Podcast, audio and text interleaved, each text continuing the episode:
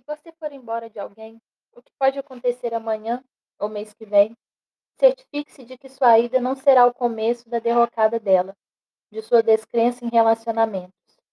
Certifique-se de que você não será o ponto central para que ela deixe de acreditar no amor. Tenha certeza de que você não será a pessoa a quem ela se referirá para dizer que nunca mais vai querer relação alguma. Se quiser ir embora de alguém, mês que vem ou daqui a duas semanas, assegure-se de que sua ida não será um soco no estômago. Não pisará em todos os sonhos que ela tinha de conhecer alguém bacana e gentil. De que sua ida não será, para ela, um motivo para desistir de coisas, pessoas e situações. Porque a gente consegue, sim, ir embora de alguém sem dor. A gente consegue, sim, deixar a luz do cômodo acesa para que ela não se perca em si mesma, mas continue iluminada.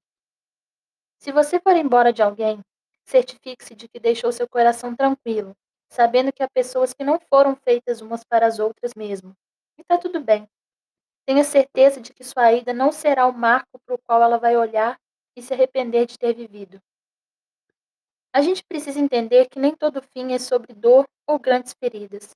Às vezes é só a vida nos permitindo sair e apreciar outros céus, enxergar outros olhos, se arranjar em outros corações, habitar outras peles, vestir outras emoções.